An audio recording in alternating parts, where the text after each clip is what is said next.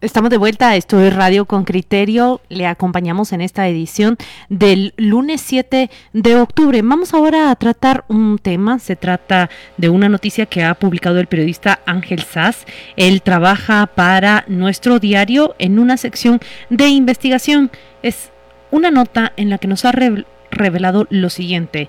Hay un terreno que pertenece a FEGUA que ha sido concesionado o cedido en alquiler a un particular. El alquiler que paga mensualmente es de 2.500 quetzales mensuales por un tiempo de 32 años. Son 8.000 metros cuadrados.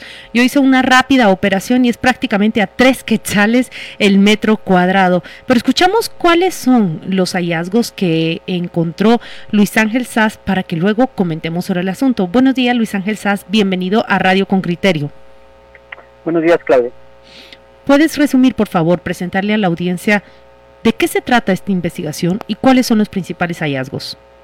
Bueno, se trata básicamente de cómo eh, y, Ferrovías dieron en alquiler por lo menos tres terrenos eh, a tres personas diferentes por un plazo que va desde los 25 años, 32 y 35 años, para que estos sean eh, puestos en marcha como, como parqueos.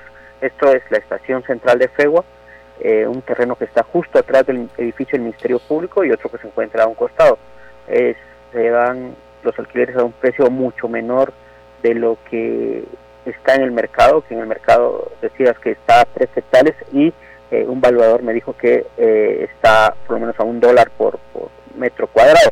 Entonces son espacios muy grandes a un precio muy bajo según el mercado y se está beneficiando a personas que, que tienen, por ejemplo, que pueden obtener en un solo día lo, el pago de un mes o en ocho días el pago de todo un año de alquiler.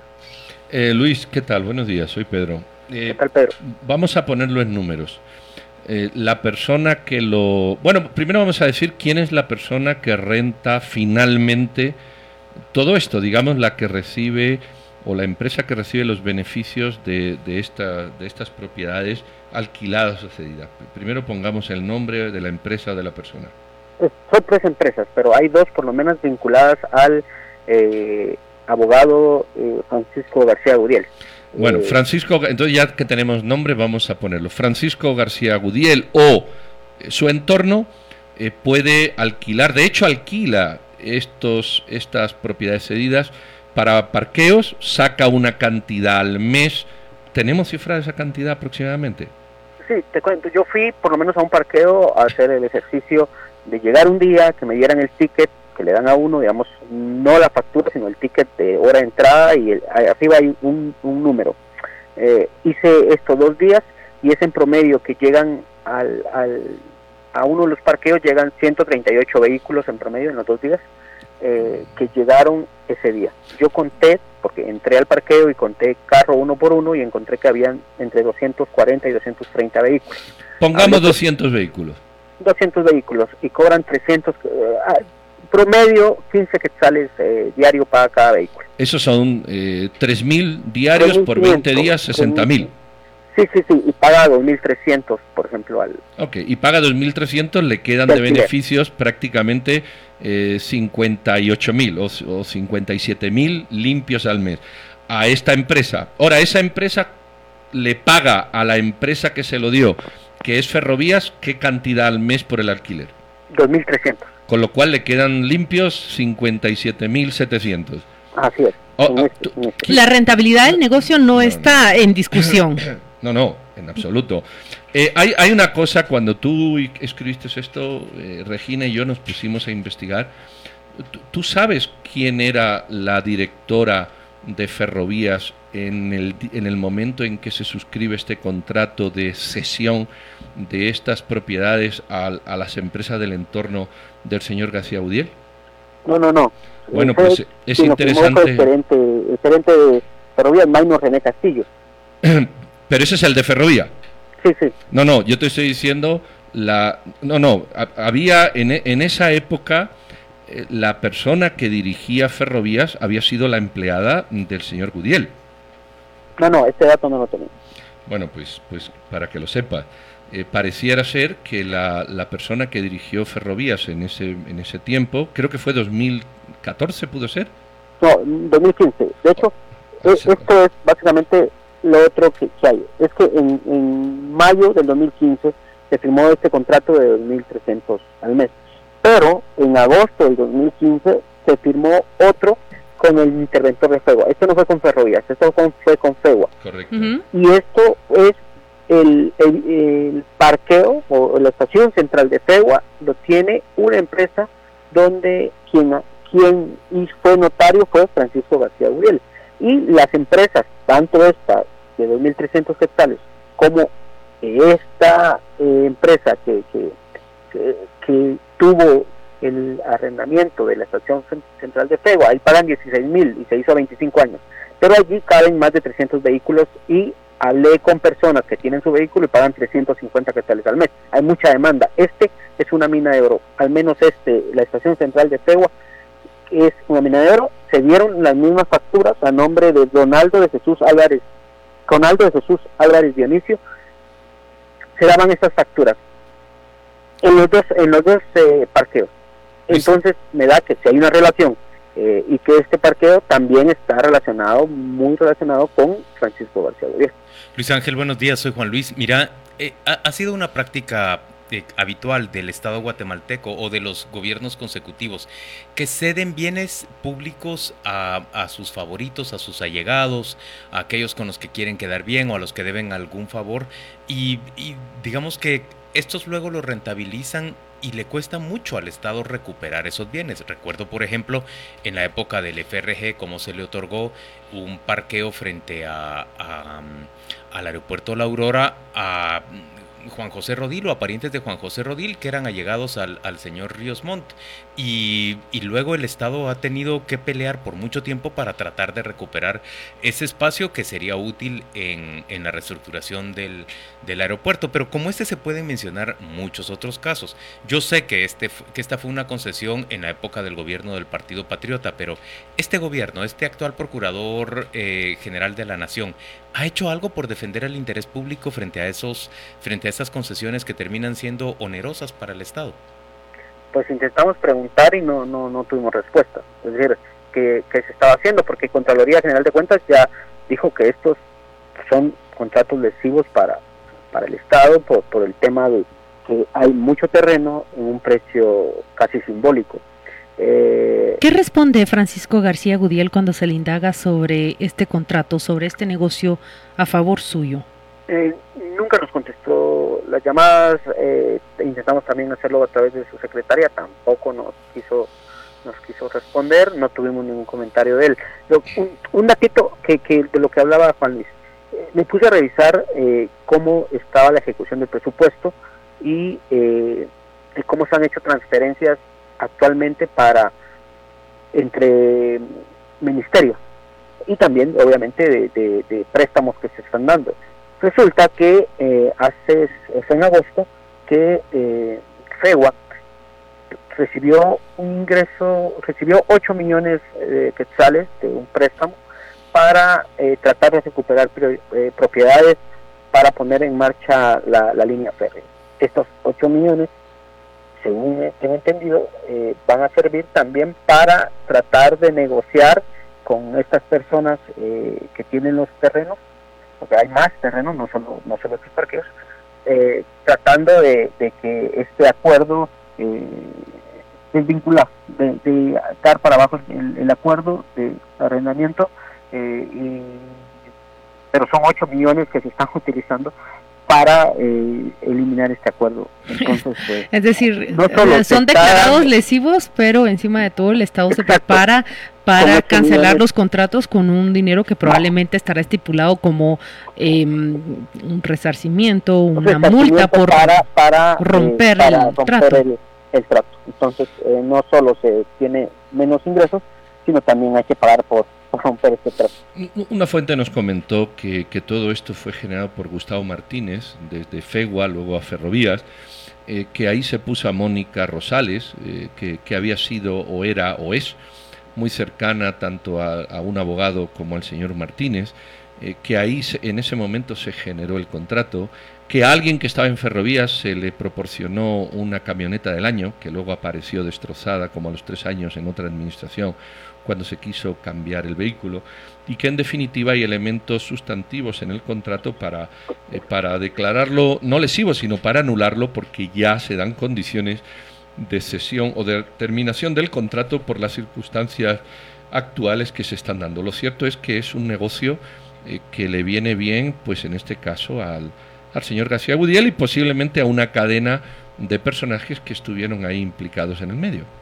Sí, Ferrovías, hablé con Ferrovías y Ferrovías dice que no hay manera posible de romper el trato. Ah, sí, lo hay a menos que llegar, a menos que llegar a un acuerdo. Esa es la versión del Departamento Jurídico de Ferrovías. ¿Tienes el contrato? ¿A ti te dieron el contrato? Porque yo estuve a punto de conseguirlo ayer, pero no lo conseguí. Tengo, tengo uno de los, de los tres, eh, pero, pero y ahí sí se estipula otras otras eh, cláusulas para, para romper el contrato. Pero al menos en estos, en nosotros dos, eh, la versión de Ferrovías es que la única forma de romper el trato o la única, única cláusula que se dejó fue que en el momento de que se volviese a utilizar las vías, eh, en este caso por Metrogel, pues se anula el contrato. Ángel, ¿habrá una entidad del Estado, un, sitio en donde nosotros pudiéramos saber cuáles son los bienes, cuáles son los, em, cuáles son las propiedades del Estado de Guatemala que pudieran, que pudieran em, eh, haber sido otorgadas y que pudiera uno establecer a quién le fueron otorgadas y en qué condiciones? Sí, sí, eh, eh, tengo entendido que en DICABI, DICABI está en el Ministerio de Finanzas, está, tiene que estar todo esto yo hice una solicitud de acceso a la información eh, para tratar de establecer esto, porque no solo son estos terrenos que se dieron, sino hay más eh, propiedades que, dio Ferrovías, porque no necesariamente fue sino Ferrovías, que se está dando o se dieron a plazos eh, muy extensos, es decir, Ángel, de, 20 a 30. A esta conversación se está uniendo en este momento el licenciado García Gudiel, quien es aludido en tu reportaje y ha sido aludido aquí a lo largo de, esta plática. Bienvenido, licenciado García Gudiel, gracias por acompañarnos. Buenos días, Juan Luis, eh, buenos días al eh, público que nos escucha esta mañana. ¿Cómo reacciona usted frente a ese reportaje publicado por Luis Ángel Sass en, en nuestro diario? Para serlo honesto, no lo he visto, he escuchado, pero no no tuve, de hecho nunca leo nuestro diario porque pues eh, la verdad eh, eh, le dicen muerto diario porque las noticias que publica es casi solo de muertos, pero tengo entendido que publicó algo acerca de unos contratos de arrendamiento que se hicieron entre una entidad que yo represento y, y Ferrovías y luego eh, sacó una publicación sobre otro contrato que se hizo eh, en la cual eh, alude que yo soy el, el dueño, que yo me beneficié de unos contratos de arrendamiento, cosa que es totalmente falsa. Le digo Juan Luis la historia de esto. El primer contrato que se hace con ferrovías se hace porque existían unos promontorios. O sea que yo soy abogado, yo voy al Ministerio Público todos los días y en el Ministerio Público no habían parqueos. Carece de parqueos. Exactamente, entonces yo me entero que a la par, contiguo al Ministerio Público, había un, un, un, predio y empiezo a averiguar a quién le pertenece. Voy a Fegua y me dicen que no, que Fegua eh, le dio un usufructo a Ferrovías y que Ferrovías es la que eh, podría en un momento determinado la usufructuaria ir a arrendar el, el predio. Le cuento, este predio era un vertedero de basura y un, un lugar donde se vendían drogas. A pesar de que estaba contiguo al MP, costó mucho eh, apropiarse del terreno porque vendían drogas y no se usaba más que para eso, para eh, defecar y para que la gente eh, hiciera necesidades fisiológicas. Y luego acudimos a Ferrovías, Ferrovías accedió a hacer un contrato de arrendamiento creo que eh, lo que este muchacho de manera muy tendenciosa publica es que se paga una renta de 2.500 y él dice que se obtienen 3.500 diarios de parqueo eh, y que eso, lo, eso en ocho días se saca el arrendamiento de esto.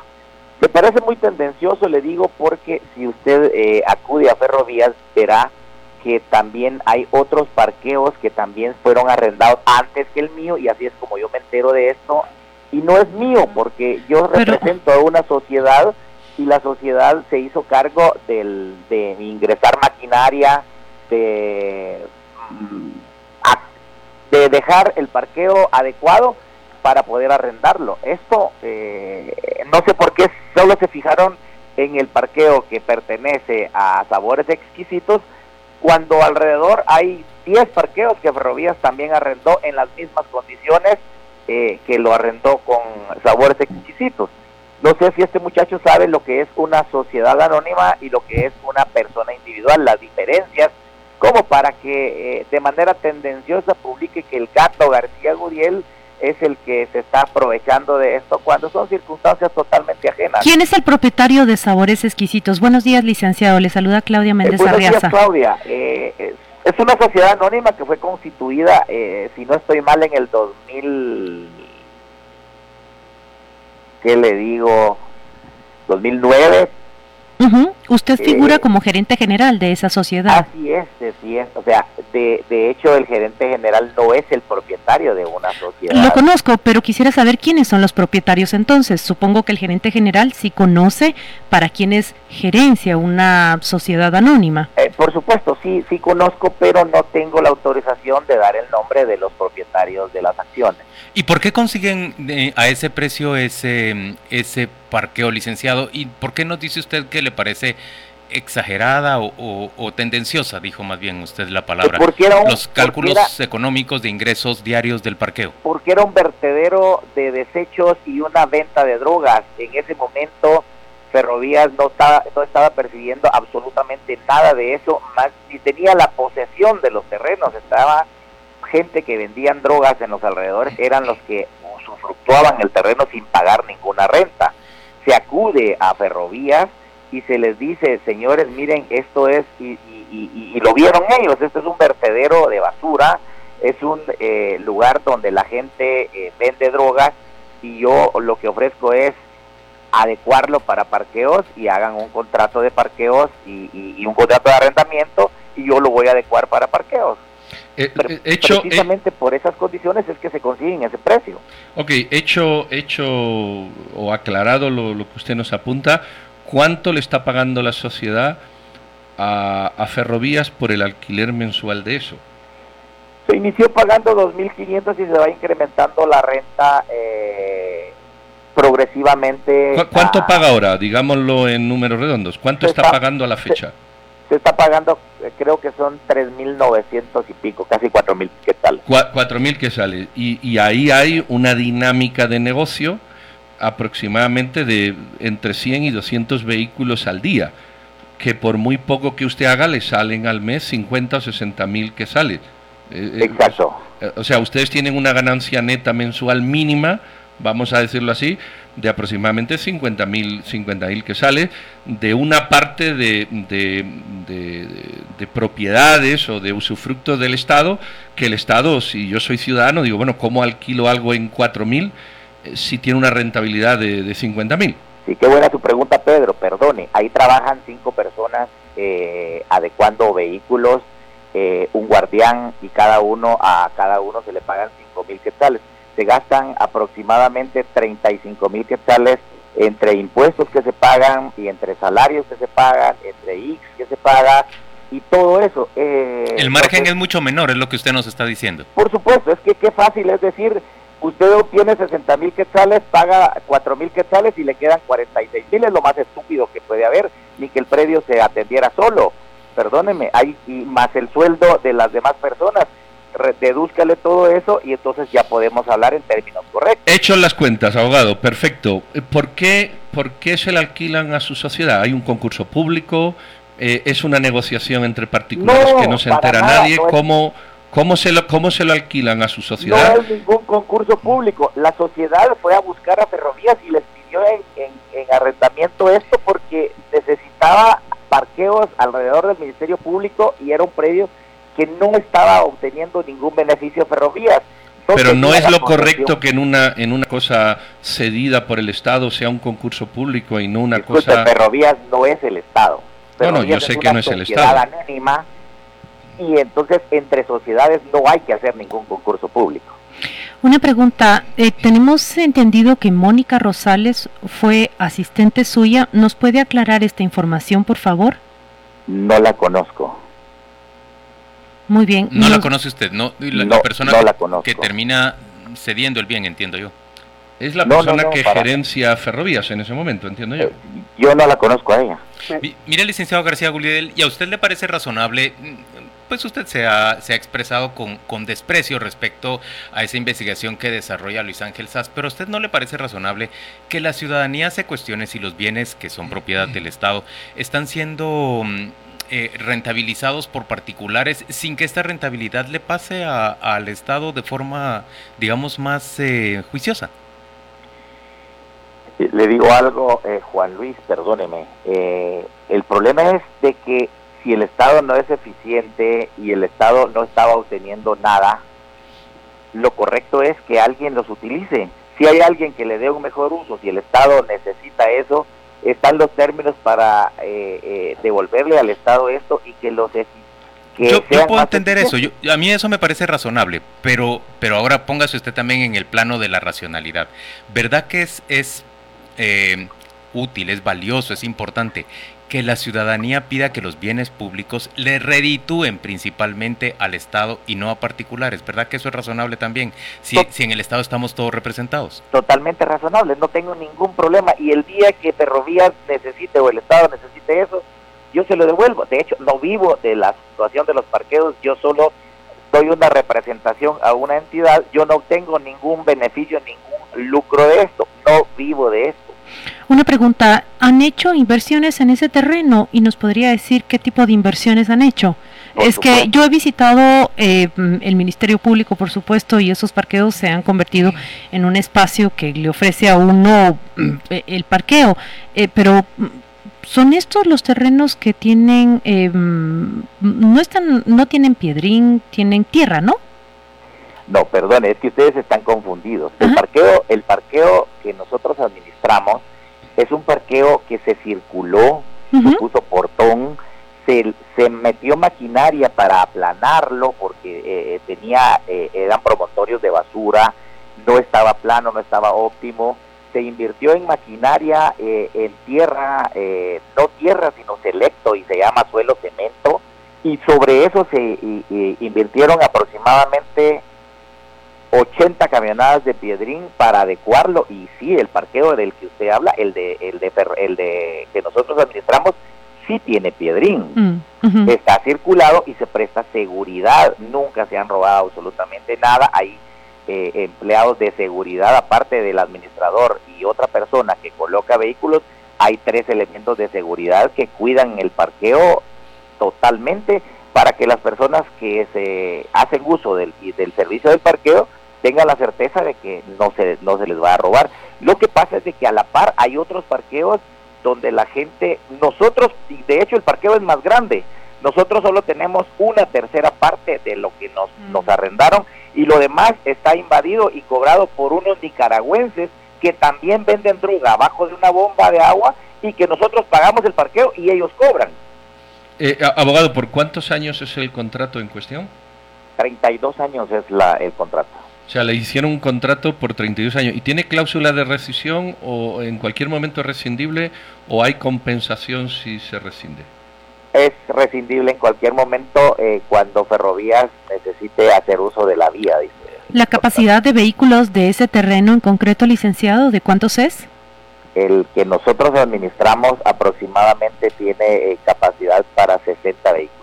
60 vehículos. Pues, licenciado García Gudiel, agradecemos enormemente su participación en Radio con Criterio y que haya contribuido a, bueno, a esclarecer la información respecto de este tema. Gracias también a Luis Ángel Sass, el reportero de nuestro diario que ha desarrollado esta investigación y que ha permitido que los ciudadanos nos enteremos de esta de este contrato que se ha establecido entre Ferrovías y la sociedad que representa el licenciado García Gudiel, que, que le cede un, o le alquila más bien, un terreno en inmediaciones del Ministerio Hay, Público. hay- hay una, una pregunta porque estaba mirando, abogado, aquí en Guatecompras y ando perdido. Eh, cuando aparece sabores exquisitos, aparece Diculti. ¿Eso es lo mismo? Es que efectivamente inicialmente eh, la sociedad se le compró a los propietarios de Diculti desde que fue creado Diculti, se les compró la marca y se puso, inicialmente se, se, trabajaba a servicios de alimentación, posteriormente se les Luis Ángel, ¿querés, plantear una pregunta, entiendo yo? Pero ya que el, abogado dice que no lee el reportaje, que bueno que lo leyó, eh, y solo decirle algo, si pagan impuestos, yo fui un día y pude tener estos tickets que les decía de ingreso y egreso. Y quiero decir un par de cosas al abogado, porque seguramente es gerente general y nos está dando cuenta de algunas cosas. Ese día entraron 138 vehículos según el registro de ingreso y egreso. Uno. Dos, solo se dieron 36 facturas. Y aquí tengo las facturas. Es decir, fui un día a la misma hora y al siguiente día a la misma hora. Y entonces en ese día entraron 138 vehículos según estos registros de ingresos y solo dieron 38 facturas. Ahí puede que lo estén robando, puede que no estén dando facturas, no lo sé. Segundo, el terreno no tiene piedrín, el terreno no tiene mayor inversión. Yo fui dos días seguidos, eh, contabilicé cuántos vehículos habían estacionados, conté uno por uno y en los dos días habían de 230 a 240 vehículos.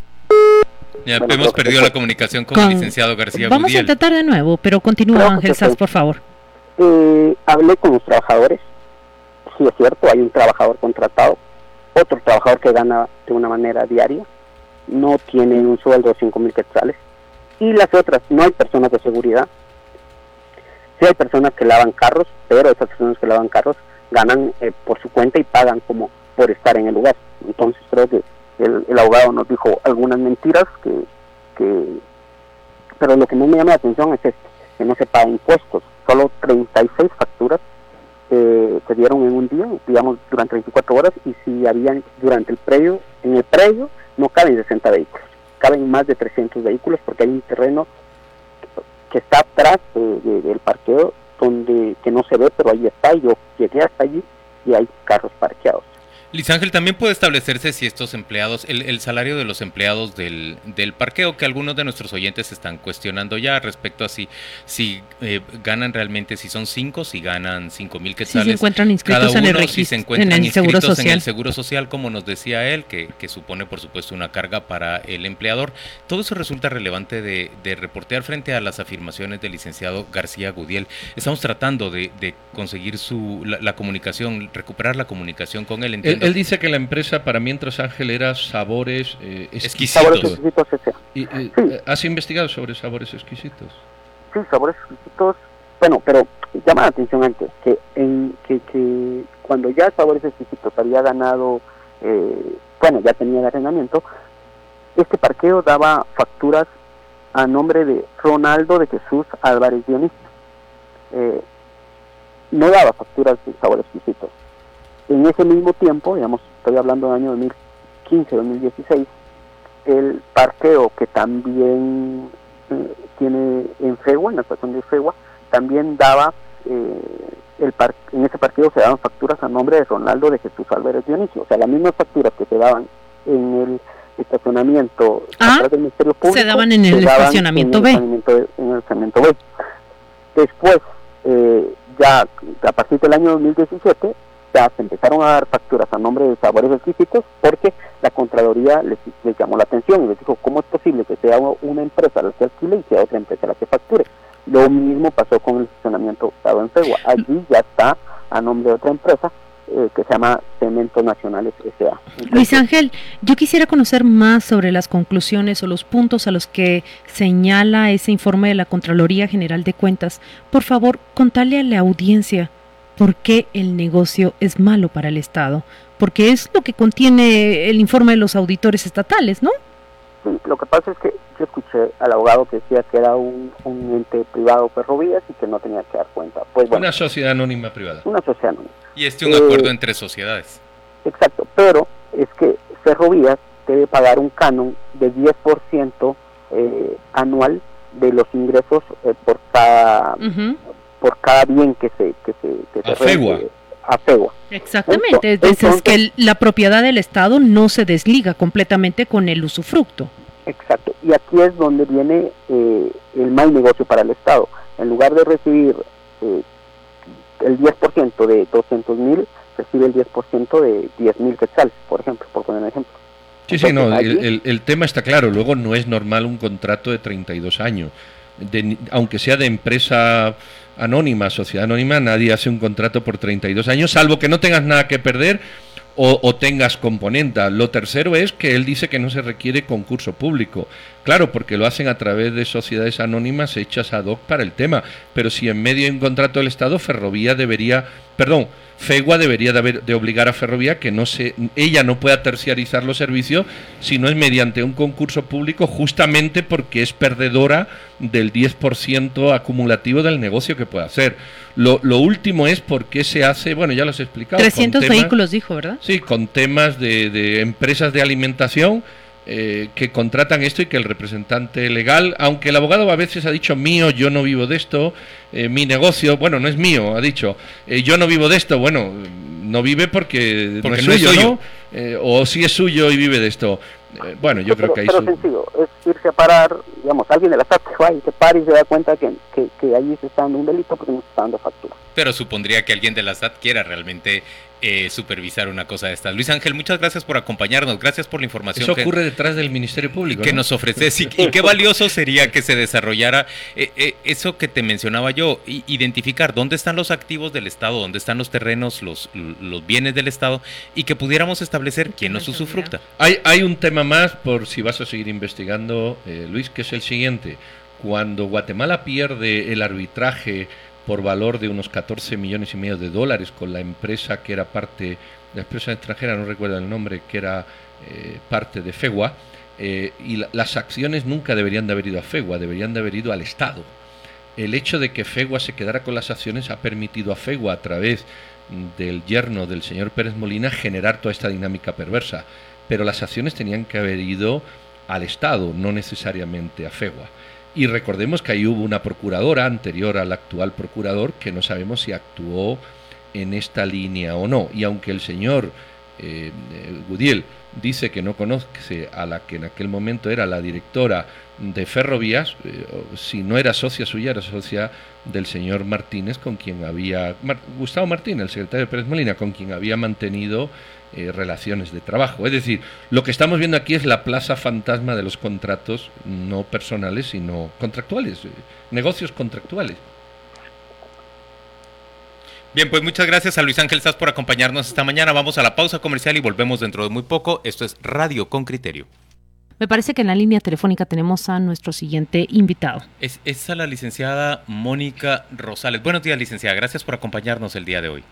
Buenos días, eh, mucho gusto escucharlos. Estaba escuchando su programa.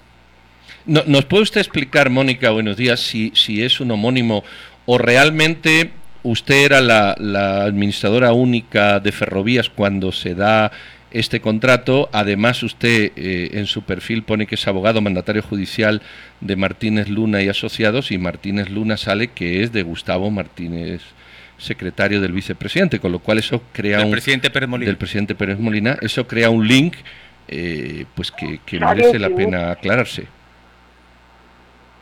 Sí, eh, lo voy a aclarar, no hay ningún homónimo. Yo me llamo Mónica Ileana Rosales Hernández, soy abogada y notaria de profesión, trabajé durante varios años con el licenciado Gustavo Martínez en un mismo bufete, no hay ningún bufete Martínez Lunes Asociados creo que la información ahí está asociada, ni fui mandataria de, ninguna oficina de él. Trabajamos en la misma oficina jurídica como es lo normal en Guatemala. colegas.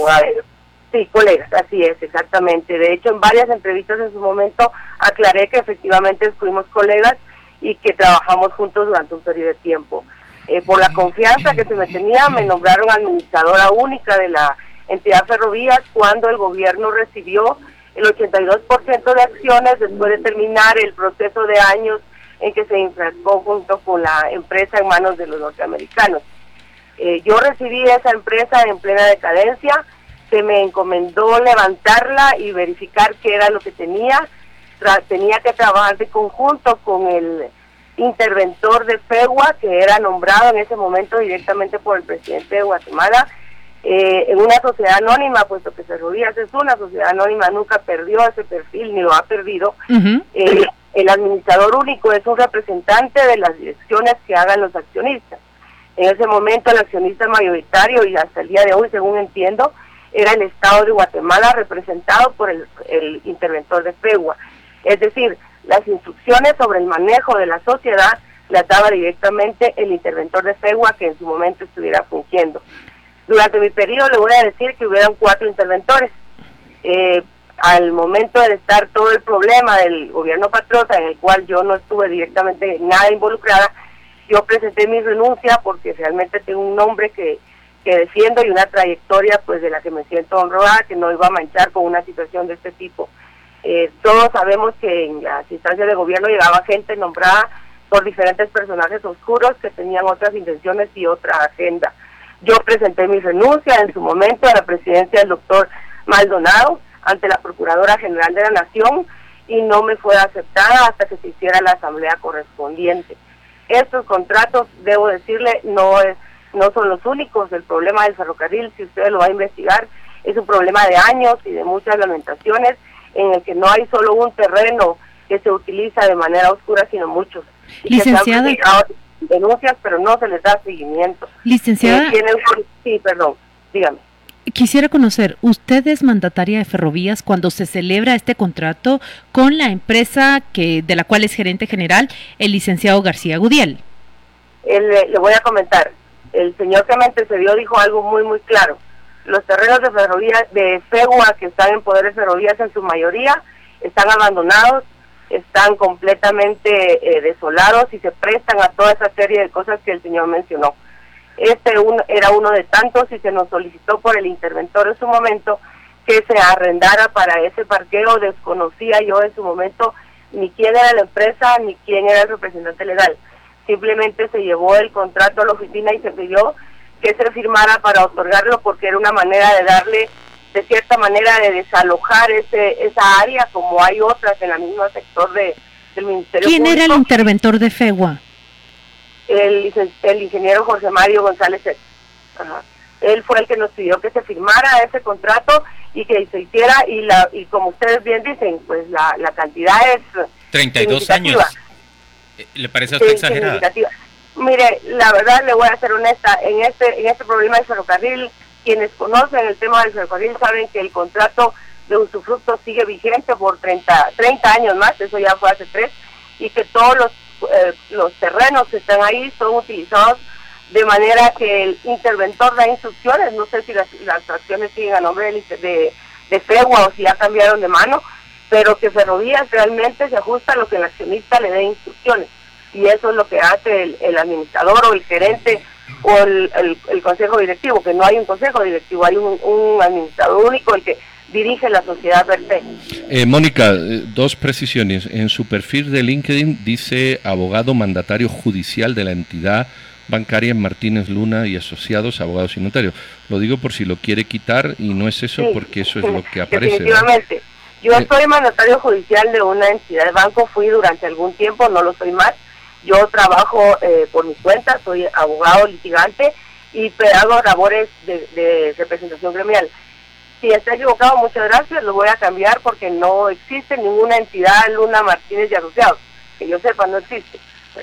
Bueno, lo, digo lo que pone en su perfil, que supongo que Muchísimas alguien gracias. lo, lo, lo, siguiente, si usted fue administradora única, eh, yo le preguntaría, pues como fiscalizador, eh, eh, ¿qué vio usted para, para que, siendo administradora única de un, de un eh, de un, en este caso una sociedad anónima, eh, firmara un contrato en el que usted recibía, la sociedad, 2.500 que sales al mes, que, es una cifra ridícula en relación al, al monto eh, de negocio que uno se prevé ahí, que usted lo, lo podía haber de alguna manera previsto. y lo segundo, ¿por qué se concede por 32 años? Yo soy administrador único y no se me ocurre nunca conceder por 32 años un, o hacer un contrato, sino que yo haría un contrato por dos o tres o un año prorrogable en función de la situación y no amarrar una cosa que yo administro a 32 años. Y lo tercero es, ¿por qué al señor García Gudiel y no hacerlo al mejor postor? Es decir, buscar una entidad para rentabilizar. Un administrador busca precisamente esos ejes que creo que yo les acabo de comentar. Definitivamente, usted está en toda la razón. Esa es la obligación de un administrador único y un representante legal, buscar el beneficio de la sociedad. Lastimosamente, eh, por tener una participación accionaria del Estado se malinterpreta y se piensa que quien representa al Estado es el dueño y puede decidir. Y usted conoce muy bien y mejor que yo el perfil de los funcionarios públicos que el gobierno patriota tenía y la manera en que trabajaba. Pero, licenciada... no, me, voy a no me voy a excusar en eso. No me voy a excusar en eso porque tienen ustedes toda la razón. Simplemente les puedo decir que ante ese ataque personalizado que hicieron con mi persona a pasar de haber renunciado, yo eh, fue eso lo que hice, renunciar, porque no me iba a prestar esos juegos de estar poniendo en tela de juicio una los beneficios que el Estado podía tener por esa millonaria cantidad de terrenos que tiene el ferrocarril. Pero entonces usted, usted no firmó este contrato, usted no era... No, yo No, lo firmé, pero sí sé que presionaron al gerente de ese momento para que él lo hiciera y se vio obligado a hacerlo. ¿Al gerente de quién? Al gerente de al gerente de ferrovías. Es decir, usted no llega a celebrar estos contratos porque estoy entendiendo de sus palabras. Sí, sí, sí, la escucho, la escuchamos. ¿Me escucha? ¿Aló? Nos escucha. Estoy entendiendo de la explicación que usted nos da es que hubo una presión, usted renunció debido a la irregularidad, pero usted nos está diciendo, ustedes conocen los funcionarios, son oscuros y no me quería presentar para esto. ¿Qué nos está diciendo? ¿Qué, qué fue concretamente lo que ocurrió en torno a la concesión de estos terrenos? Que si llega el... el se lo voy a decir así directamente y lo que le voy a preguntar es si puse alguna denuncia y le voy a contestar que no. Pero si llega alguien como el famoso asesor de la vicepresidencia a decirle, usted firma este contrato porque son órdenes directas y si no se atienen las consecuencias, un, un funcionario de muy bajo perfil, ¿qué hace? Firmar. Eso es lo que hacía en ese momento. En este momento las dudas son diferentes, creo que es uno, está uno en capacidad de, de poder denunciar más abiertamente hay un mayor respaldo si algún funcionario se atreve a hacer eso. Los ejemplos son variados y sabemos que ahora funciona de cierta manera mejor. Gustavo este Martínez la presionó para que se concediera este parqueo. Le estoy diciendo, estoy diciendo el asesor de la vicepresidencia. Monzón, está usted hablando del señor Monzón. Sí, el señor Monzón, el señor Monzón, el que ahora ya está libre, el que ya está eh, ya cumplió. Mónica, ¿y el beneficiario directo era el licenciado García Gudiel o quién? No, no sé quién es el beneficiario directo, yo solo conocí la sociedad por ahora, perdón. Por ahora, por las noticias que han salido a luz, sé que él está involucrado, pero en su momento no sabía yo que era él quien estaba detrás de ese contrato. Desconozco realmente el licenciado, como igual acaba de afirmar él, no me conoce no sé qué interés tenía, ni qué relación tenía o qué conducto utilizó para poder hacer que ese contrato se le otorgara a él. Eh, eh, a ver si, si la entendí, Mónica, voy a intentar resumir lo que usted eh, está teniendo la amabilidad de contarnos. Usted era administradora única mm, de ferrovías y en un momento determinado le cae un contrato sobre la mesa que usted cree que no es lo adecuado, no es lo correcto y no debe hacerse y usted presenta su dimisión. Usted recibe presiones del señor Monzón de que hay que firmar eso sí o sí y como usted no está de acuerdo se sustrae de eso, no lo denuncia porque en ese momento las cosas no eran para denunciarlo, porque al final usted sentía que se iba a, se iba, iba, iba a recibir más consecuencias que las que podía presentar con su y su gerente sustituto, el gerente que a usted le sustituye después de su denuncia, acepta este contrato que a todas luces usted misma reconoce que queda fuera de cualquier lógica de administración. Queda lógica fuera de cualquier lógica de administración y su sustituto firma un contrato impuesto por el señor Monzón que concede todos los beneficios de explotación por 32 años a la empresa que representa el señor García Gudiel. ¿Es así el resumen? No, no, no, no, Tal vez, tal vez, eh, señor Trujillo, eh, en el tema de ni me sustituye el gerente ni él se presta eso. Eh, de igual manera, él lo presionaron para que él firmara este contrato. Pero lo firmó, ¿no? En ese momento, definitivamente, usted está viendo que está firmado, definitivamente. O sea, él sí se presta a esto al final, por muchas presiones o lo que usted quiera, cede. Hay, un, hay un, hay un matiz, hay un equilibrio bien entre la, entre la línea entre decirme presté a hacerlo o me presionaron a hacerlo. Y eso ustedes como periodistas lo saben muy bien. Los ejemplos en este país son miles de gente que está siendo responsable por actos en que no tuvo realmente ninguna, ninguna, eh, que le dijera, beneficio ponerse a hacer algo, pero que fue presionado de una manera como se hacía en ese momento. Licenciada, yo tengo una duda porque estos contratos se celebran en agosto del 2015 y en agosto del 2015 ni Roxana Valdetti era ya vicepresidenta del país ni Juan Carlos Monzón era su secretario privado. Solo quisiera que me aclarara esto porque él estaba eh, desaparecido. Recuerda usted que de un viaje hacia Asia él se pierde en el mapa y eh, la vicepresidenta dejó de, de fungir desde mayo. Es más, en agosto ya se encontraba capturada. Pero el interventor en FEGUA todavía estaba y había sido nombrado por ellos. Y es él quien, quien está de intermediario entre lo que ellos hacían. El interventor nombrado por la señora Manetti seguía funcionando en FEGUA en ese momento. Eh, eh, usted lo ve así de esa manera en ese, en ese análisis de fecha, realmente sabe que aunque ellos estuvieran ya detenidos o fuera del país, los tentáculos que dejaron en diferentes instituciones, como lo hacen cualquier otro funcionario, seguían ahí establecidos, como lo, incluso hasta el día de hoy, ¿verdad?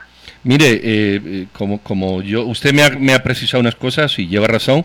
Eh, tengo que entender entonces que su gerente, el gerente que le sustituye a usted, que creo que es el señor no. René Castillo, ¿no? Perdone que lo que le interrumpa, sí, perdone que le interrumpa. El gerente no me sustituyó. Yo era la anunciadora única, tenía un gerente nombrado, el gerente era el que, el que era encargado de firmar esos documentos. A él fue al que presionaron. Cuando yo le digo que presionaron, me presionaron a mí y lo presionaron a él. Pero quien firmaba los contratos, lamentablemente, era él. Sí, pero a usted la presionaron y usted renunció. Hay efectivamente, sí, renunciamos los dos. bueno, pero ¿por qué? Bueno, la pregunta que habría que hacerse ahora es por qué el gerente eh, por muchas presiones, eh, firma esto. Yo, yo, entiendo, entiendo que la presión es un elemento eh, para, para cometer una falta, un delito o hacer las cosas mal. Pero, mire, Pero, pero la presión tiene sus consecuencias, es decir, no, no, podemos justificar que como lo presionó, él podía haberse levantado de la silla, haberse ido, pero no lo hizo. Eh, o no. Y luego él sí, le voy a decir por qué le hago la pregunta, le voy a decir por qué le hago la pregunta, porque de 2000 en sucesivos años el señor eh, Castillo Castañeda está en, instituciones públicas, está en la SA, está en el Ministerio de Economía, y si tenemos a un señor que se dejó presionar, no, ¿quién nos dice? yo, yo le voy a agradecer que no lleve que no lleve por ese lado el trabajo del señor Maino Castillo, él es una persona muy honorable. Pero ¿cómo se puede ser honorable cuando uno firma un contrato presionado? Uno, tendría que estar uno realmente en la posición, en el momento y en el lugar para poder saber cuál sería su reacción y para poder saber qué Qué, qué, es lo que se espera hacer o, qué es lo que deja. Pero, pero Mónica, ¿está usted justificando que en cierto lugar se pueden cometer faltas por presión? No, no, no lo estoy justificando no lo estoy justificando porque le voy a decir algo. El, eh, eh, definitivamente desde el punto de vista administrativo y financiero esos contratos no tienen ningún beneficio por una entidad como, como Ferrovías, eh, vista como empresa mercantil. Ese y muchos más que si ustedes tomaran la molestia de revisar encontrarían no uno sino varios. Simple y sencillamente lo que le quiero decir es, incluso hay unos que son sin, sin costo, así decir, no tienen ni siquiera un valor de una renta significativa y que están firmados desde hace 15 años. Mónica, usted, usted también fue, fue asesora del Viceministerio de Deportes durante los cuatro años del Partido Patriota en el poder. No, no, yo fui asesora del Ministerio de Deportes de María Dolores Molina durante año y medio, el año que ella estuvo ahí, y salí con ella. Mónica, a mí lo que me llama la atención es esto último que ha dicho, que si nosotros nos dedicáramos a revisar cuál ha sido el alquiler, cuál ha sido la concesión que se ha tenido sobre bienes que nos pertenecen a todos, nos sorprenderíamos, porque si este de 2.500 quetzales nos hace levantar las cejas, usted dice que hay otros en los que ni siquiera se cobra renta. Así es, así es. Pero ustedes se, se, van por el que tienen a la vista porque ven nombres que, que les suenan conocidos, pero realmente el, el, tema del ferrocarril es un tema para investigarlo y para... Pero Mónica, en vez de investigarlo, y disculpe, ahora le voy a hablar de tú a tú como ciudadano, ¿por qué usted no lo denuncia que lo sabe? Su silencio da lugar a esto, el silencio del señor Reino, usted no puede justificar... No, no, Mónica. No, está usted diciendo que nunca lo denunció a esto. Las autoridades, a las autoridades. No, esto es una denuncia penal, Mónica, usted es abogada. La realidad del tema del ferrocarril en el momento que me lo encomendaron, yo lo denuncié a, quien me correspondía como mi accionista mayoritario y le hice ver el, la problemática y le hice ver la necesidad de un catastro para levantar y revisar realmente. Pero usted fue administradora, usted recibió presiones, su segundo, según usted, se vio obligado, entre comillas, a firmar por presiones. Usted, ustedes nunca denunciaron esto. Usted sabe, como abogado, eso es una omisión de denuncia. Usted no puede esculpar de que como en aquel momento las cosas estaban mal, pues entonces no se denunciaron. Eso no, no, es justificativo. No, tiene usted razón y no tiene justificación. Usted mismo lo está diciendo. Y como abogada realmente me, me apena y no me enorgullece el haber actuado de esa manera. El, el, eh, le digo, si en este momento yo pudiera regresar el tiempo, créame, realmente que actuaría de manera diferente. Pero los errores los he cometido y estoy pagando las consecuencias de haber tomado decisiones equivocadas, si usted lo quiere Bueno, yo creo que hay una solución. si usted pone una denuncia por presión, posiblemente se pueda rescindir un contrato que está siendo aprovechado en el ámbito de una mafia de 2015. Quizás usted va... Que la, que, la que tiene denuncias en su contra soy yo la que tiene denuncias en su contra soy yo por haber hecho un trabajo bien y por haberme negado a prestarme a los intereses de otras personas que no tenían los mismos principios que tenía yo. Y soy yo quien tiene las denuncias. Y soy yo quien está pagando las consecuencias, como hay varias personas, como está igual el licenciado Maino Castillo, eh, eh, cubriendo gastos para poder salir de problemas porque a alguien se le ocurrió que realmente por hacer las cosas bien teníamos que salir de la jugada, jugada en la que no nos interesaba estar. Simplemente estábamos tratando de hacer un trabajo y de ver las cosas tal vez, como usted lo quiere decir, con una filosofía de servir al país de, esa, de manera equivocada y en el momento equivocado, con gente que no la veía de la misma manera y que solo buscaba enriquecerse. Mónica Rosales, muchas gracias por acompañarnos esta mañana en Radio con Criterio y ofrecer también su opinión en torno a este tema. Usted lleva razón en un punto. Los ciudadanos necesitamos investigar mucho más exactamente qué bienes le pertenecen al antiguo ferrocarril, cuáles de esos bienes han sido cedidos de una manera inescrupulosa para el beneficio de personas que, que privatizan esos beneficios en lugar de cedérselos al Estado, justamente. Gracias por acompañarnos. A usted, muy amable, gracias.